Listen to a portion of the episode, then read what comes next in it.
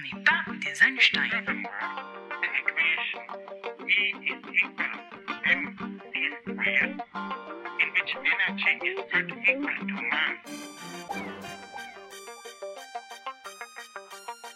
On n'est pas des Einstein.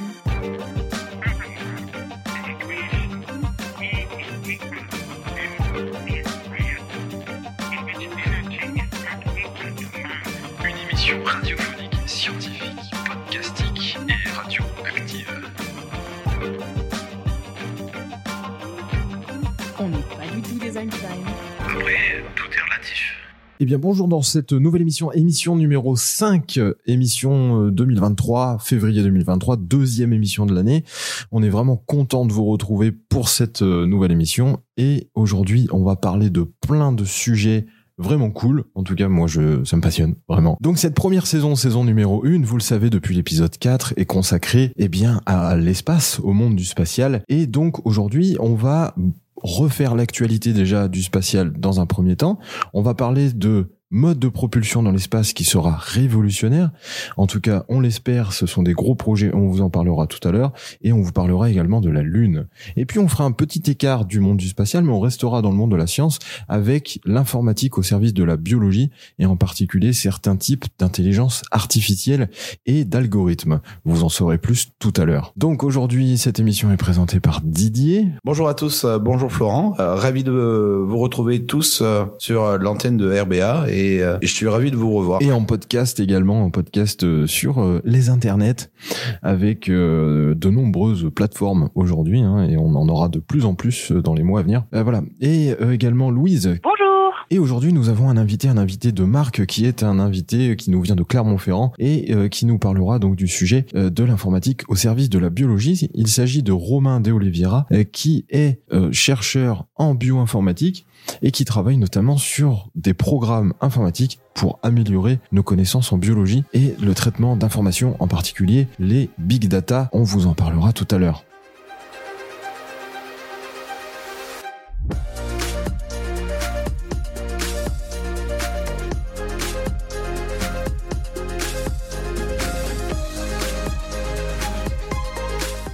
Alors ce mois de février, euh, l'une des plus grandes euh, actualités, on va dire, euh, au niveau scientifique et au niveau de l'espace en particulier, c'est la comète, la comète euh, C2022 E3 E ou comète ZTF également, qui bah, qui passe à côté de la Terre et vous pourrez l'observer donc, enfin vous pouvez l'observer déjà depuis fin janvier. Elle est passée près de la constellation d'abord euh, d'Hercule, puis euh, pendant un certain temps, vous pouviez l'observer vers la Petite Ourse, et désormais, depuis euh, mi-février, début février, pardon, vous pouvez l'observer dans la constellation du Taureau, et à partir du 11 février, euh, vous pourrez l'observer à proximité de Mars, et ensuite le soir de la Saint-Valentin, elle pourra euh, rendre visite, en tout cas depuis notre position, on pourra la voir à côté d'Aldébaran, qui est l'étoile la plus brillante de la constellation du Taureau.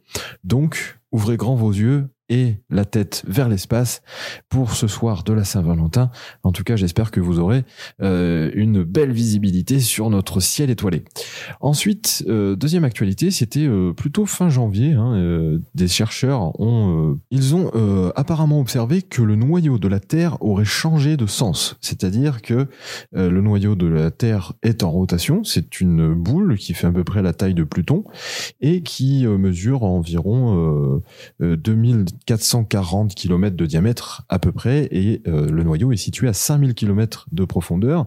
Donc c'est une immense boule euh, d'alliage de fer et de nickel qui est chauffée à plus de 5500 degrés et qui est liquide et qui tourne sur lui-même et euh, cette boule de, de métal fondu euh, aurait changé de sens. C'est une vraie info scientifique. Pour l'instant, les recherches sont en cours. Nous en saurons plus d'ici quelques semaines. En tout cas, ayez l'oreille attentive. Pour les prochaines émissions, on en reparlera. Depuis quelque temps, vous n'êtes pas sans savoir que l'on découvre de plus en plus d'exoplanètes. Alors, les exoplanètes, ce sont des planètes qui ne sont pas situées dans notre système solaire, mais que l'on découvre proches de notre système solaire. Pour l'instant, on en a découvert majoritairement dans notre galaxie et il y en a myriades Et euh, ces exoplanètes, on en découvre de plus en plus et des plus en plus étranges. On a découvert également des planètes comme TOI 1338b, qui est une planète qui ressemble en fait à Tatooine. En gros, c'est une planète circombinaire, c'est-à-dire qu'elle est en orbite autour de deux étoiles. On a recensé plus de 4000 exoplanètes au total et il y en a euh, moins d'une vingtaine qui ont deux soleils.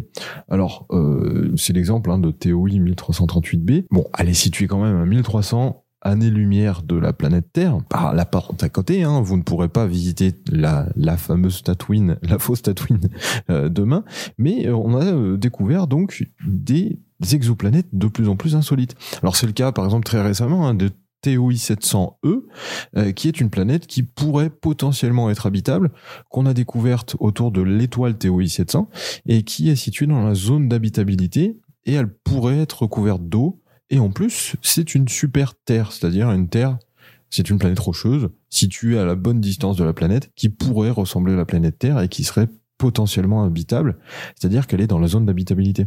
Alors il y en a eu plein, hein, il y a eu des découvertes de, de, de planètes qui auraient une texture de guimauve un petit peu, hein, quelque chose entre le gazeux et puis le entre le gazeux et le, le solide. Plus on avance dans les technologies, plus on découvre des exoplanètes rigolotes. En tout cas, si vous voulez aller jeter un œil, vous pouvez aller voir le site euh, euh, Eyes on Exoplanet de la NASA, qui est vraiment bien fait parce que vous pouvez visiter la galaxie en trois dimensions et c'est génial. Moi, j'entends, j'ai entendu une exoplanète qui serait en fait un diamant géant.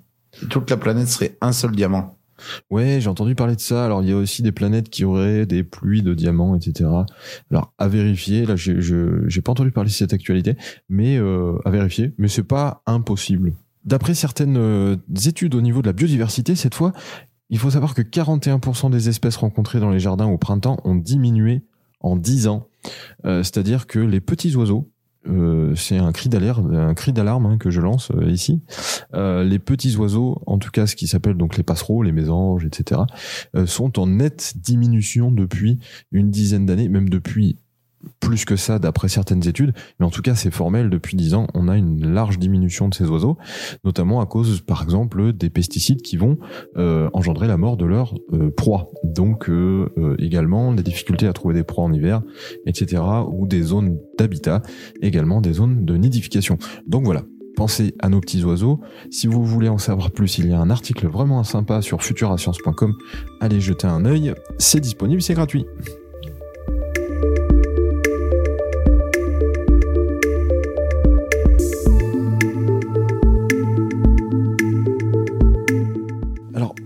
Sommes donc là dans les studios d'enregistrement d'RBA FM et en même temps en live sur TikTok. Et euh, on vient de me dire dans le chat que euh, la planète en diamant serait 55 Cancri, euh, une super Terre qui serait en diamant. Donc voilà, merci en tout cas à celui ou celle qui m'a donné la réponse sur TikTok. Voilà. Eh bien Didier, toi tu nous as parlé, tu vas nous parler d'un mode de propulsion dans l'espace qui permettrait d'aller sur Mars, en tout cas sur d'autres planètes, hyper rapidement. Et oui, tout à l'heure on parlait d'exoplanètes, mais si un jour on veut aller en fait vers ces exoplanètes, il va falloir augmenter drastiquement la vitesse de nos vaisseaux spatiaux. Par exemple, la sonde Voyager 1 partie de la Terre en 1977 pour explorer Jupiter et Saturne. À ce jour, il s'agit du premier engin de l'histoire à naviguer dans le milieu interstellaire. Cette sonde est si lente qu'elle ne pourrait atteindre l'étoile la plus proche du Soleil, Proxima du Centaure, que dans près de 76 000 ans. Pour en fait accélérer un peu la vitesse de nos vaisseaux, en 2018, l'agence spatiale américaine a lancé un challenge aux ingénieurs, et pas des moindres, envoyer une tonne de charge utile sur Mars en seulement 45 jours. Je vais vous présenter la propulsion par laser, un projet de Emmanuel Duplé. L'équipe de chercheurs de l'université McGill au Canada a donc travaillé sur le concept d'une fusée à- propulsée à l'aide d'un laser pointé depuis la Terre vers le vaisseau spatial. Concrètement, en fait, le vaisseau spatial est équipé d'un réflecteur parabolique gonflable. Ce dernier est incliné vers une chambre de chauffage contenant du plasma d'hydrogène. Hmm. Donc le principe est simple, le laser chauffe un plasma d'hydrogène qui est expulsé sous forme de gaz et propulse le vaisseau. Grâce au laser, le noyau de plasma est chauffé à environ 40 000 degrés Celsius. Le gaz circulant autour du noyau est lui à environ 1000 degrés Celsius. Il est expulsé par une buse où il exerce une poussée qui propulse le vaisseau vers Mars. Ensuite, il y a des propulseurs latéraux qui servent à maintenir le vaisseau aligné avec le faisceau pendant les 58 minutes où il est propulsé. Et du coup, Didier, euh, d'où part ce fameux laser et de quoi est-il composé pour pouvoir, enfin, si j'ai bien compris, il part de la planète Terre, c'est ça? Et il va arriver jusqu'au vaisseau. C'est ça. Sur Terre, un, un réseau de lasers infrarouges est projeté pendant 58 minutes sur le réflecteur.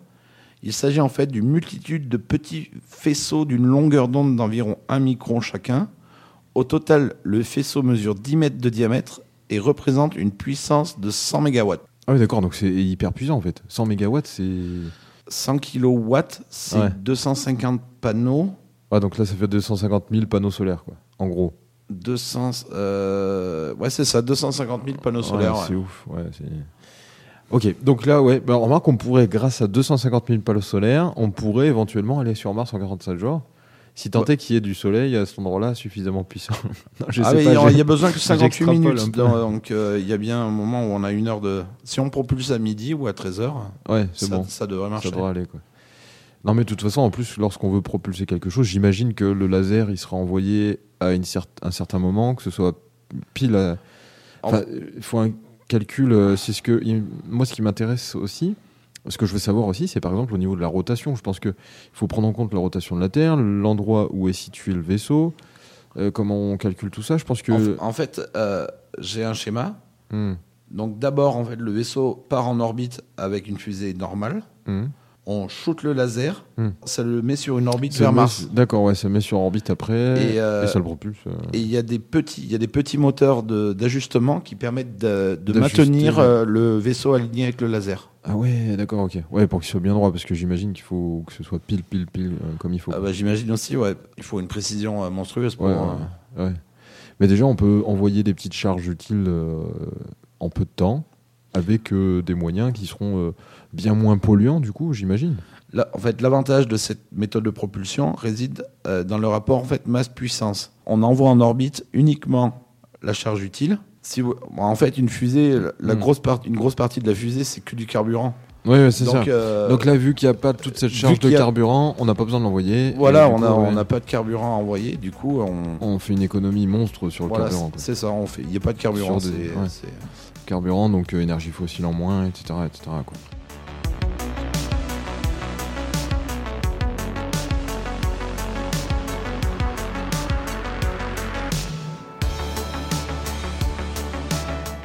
Et Eh bien aujourd'hui, nous accueillons Romain de Oliveira. Romain de Oliveira qui est docteur en biologie informatique, en bioinformatique. Si je ne me- m'abuse, tu viens de Clermont-Ferrand, c'est ça? Oui, pour les deux. bon bah c'est parfait. C'est bon, je ne me suis pas trompé. Euh, donc en quoi consiste ton, ton boulot? Et puis euh, bah, quelle était ta thèse aussi, puisque tu as une thèse de doctorat, et qui c'est quoi ton, ton boulot à toi aujourd'hui? Alors, juste pour expliquer un petit peu ce qu'est la bioinformatique, donc c'est vraiment le, le domaine de la biologie. On va utiliser des outils informatiques pour pouvoir euh, traiter des données et répondre à des, des questions biologiques. Donc en gros, c'est un, un biologiste qui est pas derrière une paillasse, mais qui est euh, derrière un ordinateur. Hmm. Et donc là, depuis ma thèse, moi j'avais des, j'ai travaillé dans la recherche académique sur des projets de recherche euh, liés à des thématiques comme l'évolution, euh, l'assemblage de génomes, euh, ce genre de choses-là. Hmm. Aujourd'hui, là, je suis dans le secteur privé où je travaille euh, à la mise en place de, de pipelines d'analyse en fait de données biologiques qui vont aider les, euh, les entreprises privées aussi des euh, les labos académiques à analyser leurs données. Donc Voilà, le, voilà. le but c'est d'analyser des données, si j'ai bien compris. Alors c'est quoi ce- Ouais. Ça veut dire quoi des, des données de alors des données de génome du coup, si j'ai bien compris aussi? C'est ce que tu avais fait en thèse. En thèse, oui. En thèse, c'était des données de ce qu'on appelle le génome, donc de l'ADN. Hmm. Mais là, dans le cas de le cas du travail actuel où je suis, on, on travaille vraiment sur des données euh, qui peuvent être aussi des protéines, Hmm. euh, qui peuvent être aussi des micro-organismes. Là, par exemple, euh, donc je pourrais donner l'exemple de la production de levure qui pourrait être ensuite utilisée dans la production de bière. Hmm. Il y a des boîtes qui justement produisent ces levures pour pouvoir euh, produire de la bière. D'accord. Donc on va on va permettre en fait à la R&D de ces boîtes-là de mettre en place des, euh, des outils d'analyse, par exemple pour suivre l'évolution de la population euh, de levure en fait dans le bioréacteur. Ça c'est un exemple. D'accord. Donc en fait, vous avez une grande quantité de données et le but c'est de, de se dépatouiller avec tout ça et d'en faire quelque chose de cohérent en fait. De- D'en déduire euh, quelque chose de cohérent, de fabriquer des outils quoi. C'est exactement ça, ouais. D'accord. Euh, pour, pour donner un petit peu ouais, une, une idée, on, on a tendance à voir la biologie comme étant quelque chose vraiment derrière une paillasse euh, avec des tubes à essai, mais c'est c'est à moitié vrai aujourd'hui. La plupart du temps, on, on fait des euh, on fait des analyses qui sont euh, réalisées sur des plateformes en fait d'analyse, Mm. et ensuite il y a une grosse partie d'analyse de données euh, qui est faite par des scientifiques. D'accord. Et c'est des outils statistiques, informatiques et mathématiques, donc qui sont produits par des gens des domaines en question, mais qui sont utilisés Mm. par des gens qui ont la formation en fait, qui sont capables de comprendre le vivant Mm. tout en utilisant ces outils informatiques. D'accord. Donc en gros, c'est produire ce qui s'appelle des algorithmes, c'est ça aussi? Notamment, ouais. Notamment. C'est un, un domaine euh, qui est bien spécifique des, euh, des mathématiques, donc, du coup qui est appliqué un petit peu dans tout ce qui nous entoure, hein. que Mm. ce soit des capteurs photos sur les smartphones à l'heure actuelle, les GPS. euh, Oui, en biologie, c'est vraiment le. C'est c'est au, au cœur de pas mal de choses, notamment pour l'aliment de séquences ADN Mm. et de protéines. Par exemple, pour comprendre les relations évolutives entre différents organismes. Ça, c'est Mm. quelque chose qui est fait en fait assez régulièrement dans pas mal de labos. Donc, c'est un peu le. Comment dire ça? Dans l'idée, c'est le, c'est le Darwin euh, 2.0, quoi. À l'heure actuelle, Mm. c'est euh, le séquençage, l'utilisation des ordinateurs et ensuite des algorithmes Mm. statistiques qui permettent de lier les êtres vivants. Mm. Et donc euh, après, il y a tout un tas d'autres domaines en biologie ou même euh, dans le médical, hein. Que ce soit dans la production de médicaments, euh, d'interactions justement de molécules au sein d'une cellule, voir ce que ça va produire. Mm. Donc en fait, il y a des algorithmes pour tout et n'importe quoi. Mm. Mais dans l'idée, c'est vraiment euh, un algorithme, c'est vraiment un, ense- un ensemble d'instructions qui peuvent être suivies pour résoudre un problème ou accomplir une tâche. C'est vraiment du, euh, de la logique pure. D'accord, donc c'est ouais. Le but c'est de donner du sens à une grande grande Ouais. quantité de données qu'on pourrait pas faire à la main comme ça. Exactement. ouais. On- Il y a des gens très intelligents comme des mathématiciens Ouais. qui écrivent les algorithmes. Et ensuite, euh, on est beaucoup dans tout un tas de th- thématiques de la science à utiliser ces algorithmes-là pour répondre à nos questions, euh, Hmm. nos questions de recherche. D'accord. J'ai entendu parler du fait que grâce à ces algorithmes euh, en informatique, on pouvait par exemple mimer le vivant, c'est-à-dire faire un programme, créer un programme, si je comprends bien, qui pourrait en gros mimer un organisme vivant et on n'aurait plus besoin par exemple de faire de tests sur des animaux ou des choses comme ça. Ouais. Est-ce que c'est possible ça? Oui.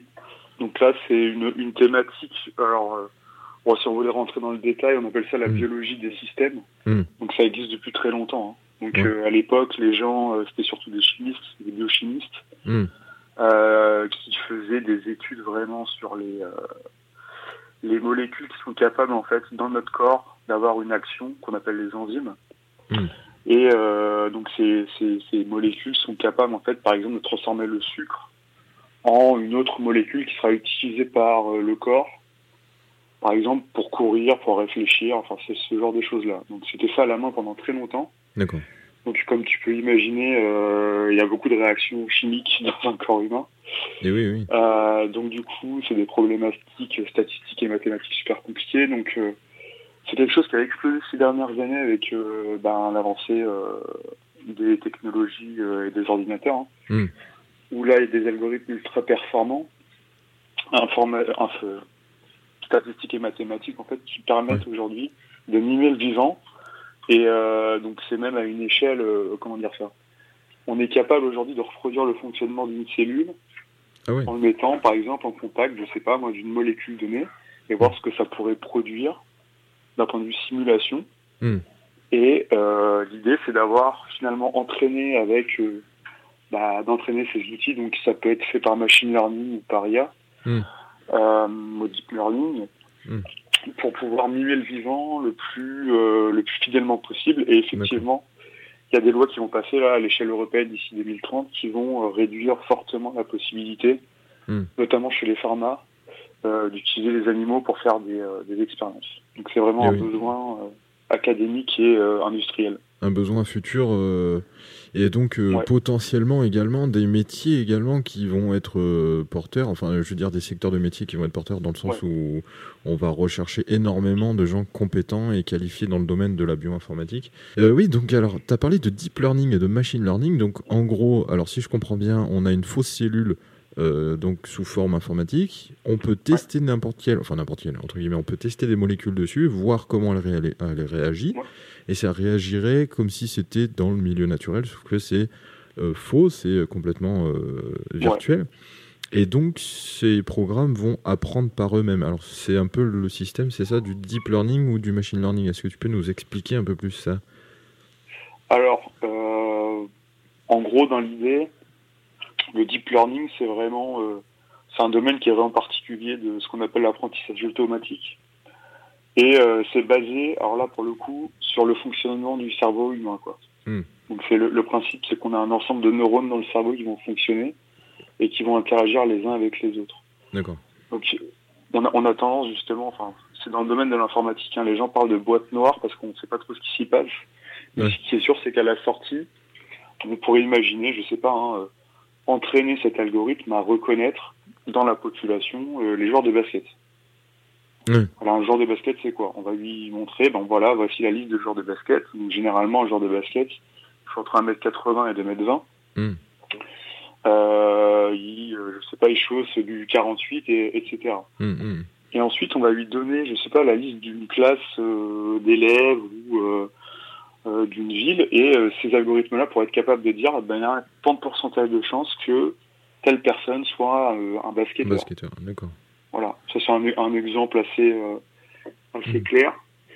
Euh, mais après, bon, euh, Mm. après c'est assez complexe. Hein, de toute façon, machine learning, deep learning, ce qui peut différencier en fait ces différents domaines là de, de l'IA, c'est si l'apprentissage en fait est guidé ou non guidé.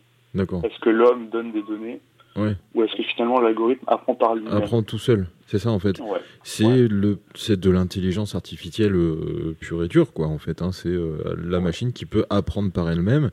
Ou alors, est-ce qu'on va lui, en- lui donner un jeu de données pour qu'elle puisse apprendre grâce à des aides de, de l'être humain, quoi. En gros, c'est ça. Il y a un peu des deux en fait. hein. Ouais.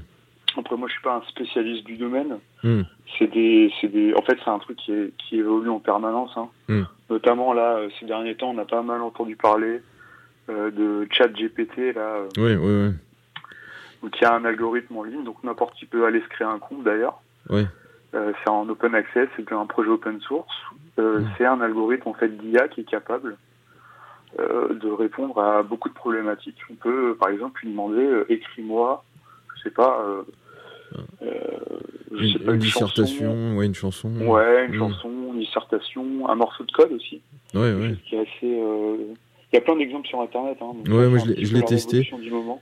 Je l'ai, Ouais. je l'ai- je l'ai testé, moi, pour, euh, par exemple, euh, écrire un cours sur les enzymes en première spécialité SVT. j'ai testé le truc et j'ai comparé à mon cours. Et en vrai, alors, il y a quelques petites choses, des tourneurs de phrases, des choses comme ça qui vont pas. Mais sinon, dans l'ensemble, c'est assez poussé. Et c'est plutôt Ouais. bien fait. Donc, euh, ChatGPT, ouais, c'est. euh, Et puis, c'est. Ouais. On, on peut pas savoir si c'est du fake ou pas. Quand on lit, par exemple, une copie éventuelle qui aurait été faite avec. Euh, c'est très compliqué de savoir que c'est euh, et puis c'est Ouais. pas considéré comme du plagiat non plus puisque c'est quelque chose qui a été complètement Bah, inventé. je- Euh, Ouais, ouais. Moi, je pense qu'en fait, la, cette- la révolution qu'on est en train de connaître avec ces, ces nouveaux, ces nouvelles IA, parce qu'il y en a plein d'autres, hein, Mm. notamment dans la dans l'art, c'est un peu la révolution que les gens ont connue avec Google à l'époque. hum, hum, c'est ça. On a une information rapidement à portée de doigt. Euh, tu te poses une question, tu as besoin d'un morceau de code, donc ça c'est pour les programmeurs. Mm. Il y a tout un tas sites comme Stack Overflow, ce genre de choses-là. Bah là, on, a- on est passé au cran du dessus en fait. On est passé au cran où on n'a plus besoin de taper à la main la recherche, d'aller chercher sur des forums à droite à gauche des informations. Ouais, on, on y a accès directement. ouais. Voilà. Mm. faut vraiment le voir comme étant une aide à la une, une aide à la, à la À la, recherche. à la réalisation euh, de travaux. euh, ouais. Ouais, c'est accessible à tout le monde, hein, pour le coup. hein. C'est ça.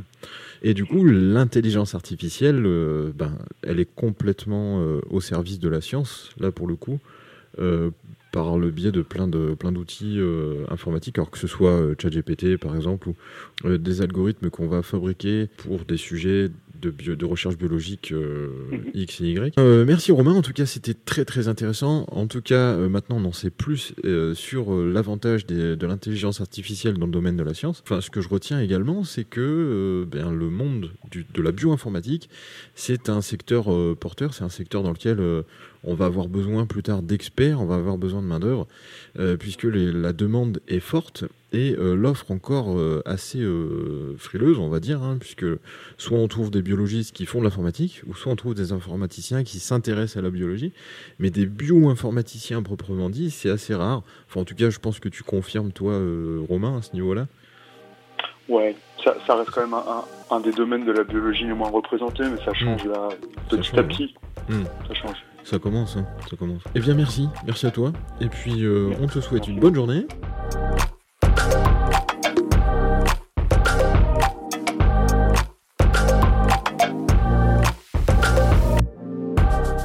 Eh bien, Louise va nous parler aujourd'hui de la Lune. La Lune, pourquoi la Lune, Louise? Et qu'as-tu à nous dire à propos de la Lune?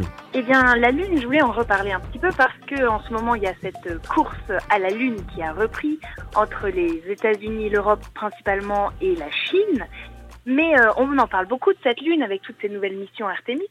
Mais finalement, on ne parle pas tellement de la Lune elle-même Hmm. et de son origine et de son histoire. Donc, moi, je voulais reprendre un petit peu euh, quelle était la naissance et les conditions de la naissance de cet astre voisin qui nous accompagne depuis quand même près de 4 milliards d'années. Oui. Juste Louise, avant, pourquoi les Américains et les Chinois font la course? Est-ce qu'il n'y aurait pas juste assez de place pour tout le monde sur la Lune?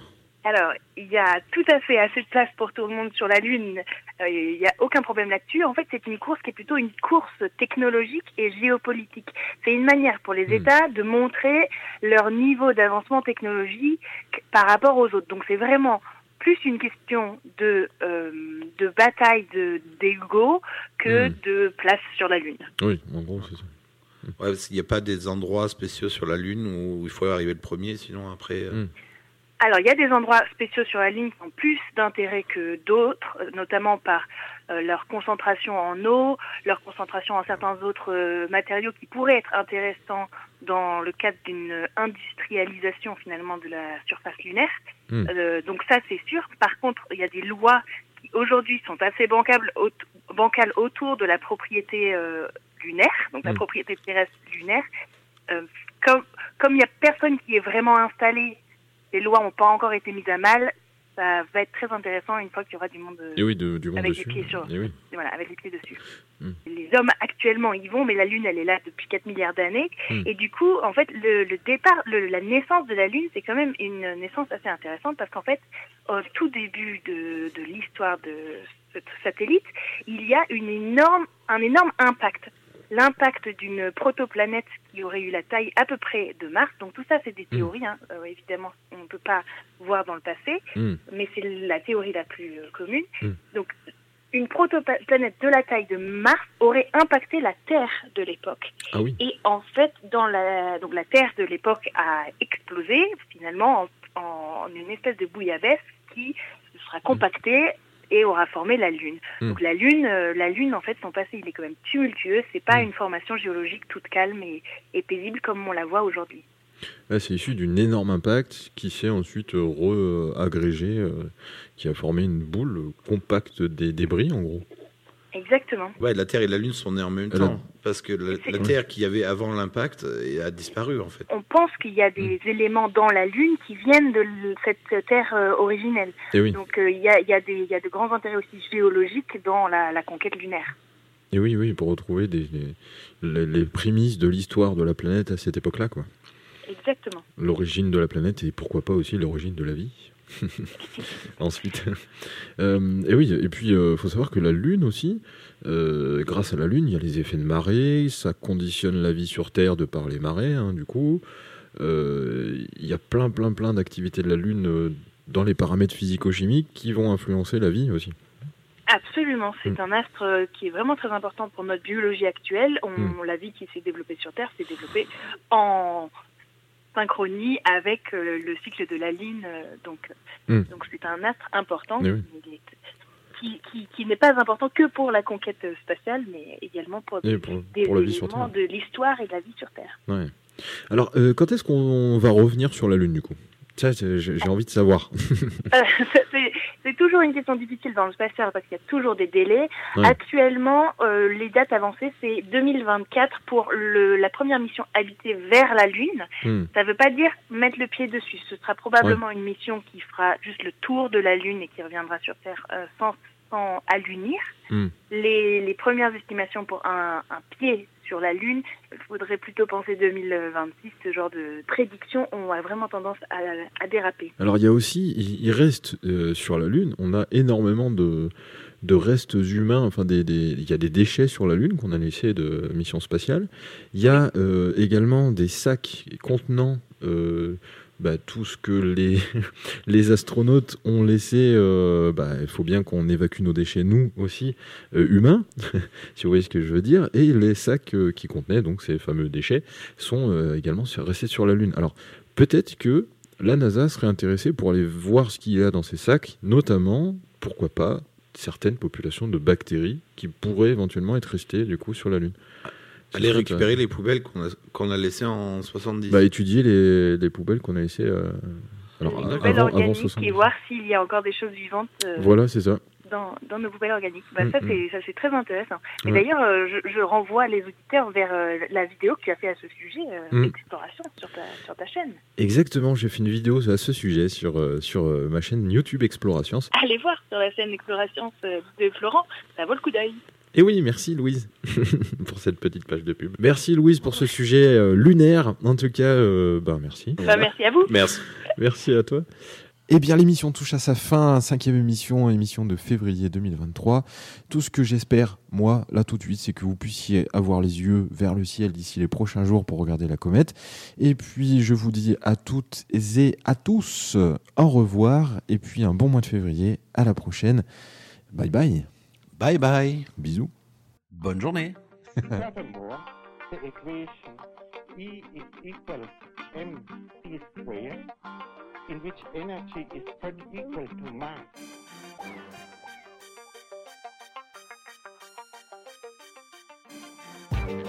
Furthermore, the equation E is equal mc square, in which energy Une émission radiophonique, scientifique, podcastique et radioactive.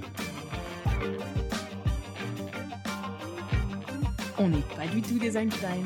Après, tout est relatif.